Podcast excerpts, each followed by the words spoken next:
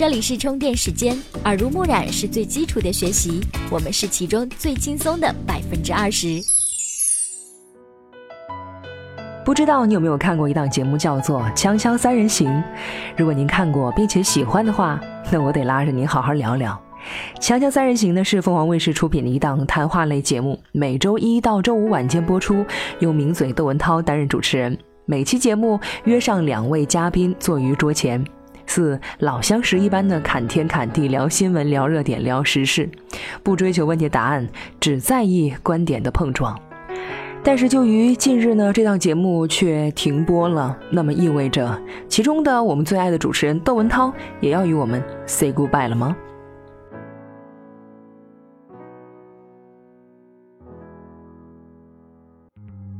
这里是充电时间，以声音为介质的学院派资讯服务。停播呢，《锵锵三人行》官微只是用了寥寥七个字阐明原因：因公司节目调整，并相忘于江湖般的和观众道上一句“后会有期”。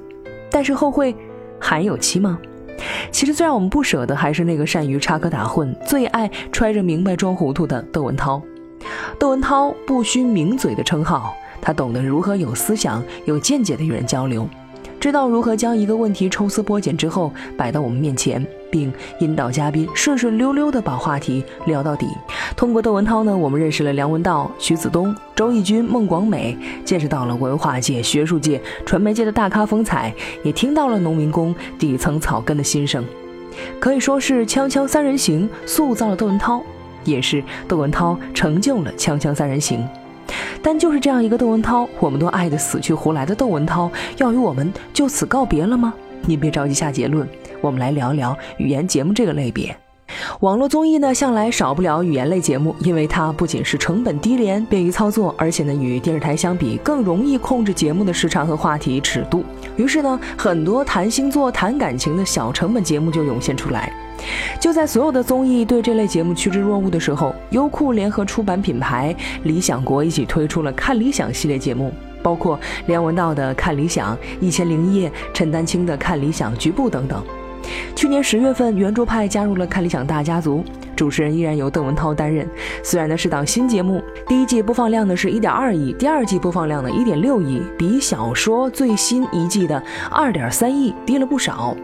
更与那些视频网站上动辄数十亿的播放量起跳的头部内容没得比，但是流量只有个零头的圆桌派仍然有着举足轻重的地位，因为它为优酷带来了良好的口碑，笼住了一批汽车、奢侈品这类广告主所看重的高端用户。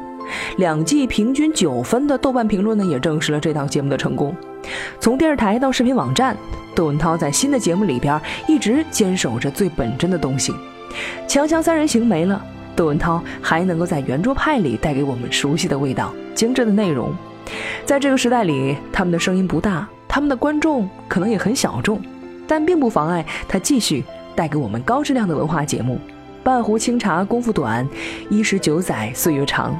窦文涛还是那个窦文涛，他不会与我们告别，我们也不必太过恋旧。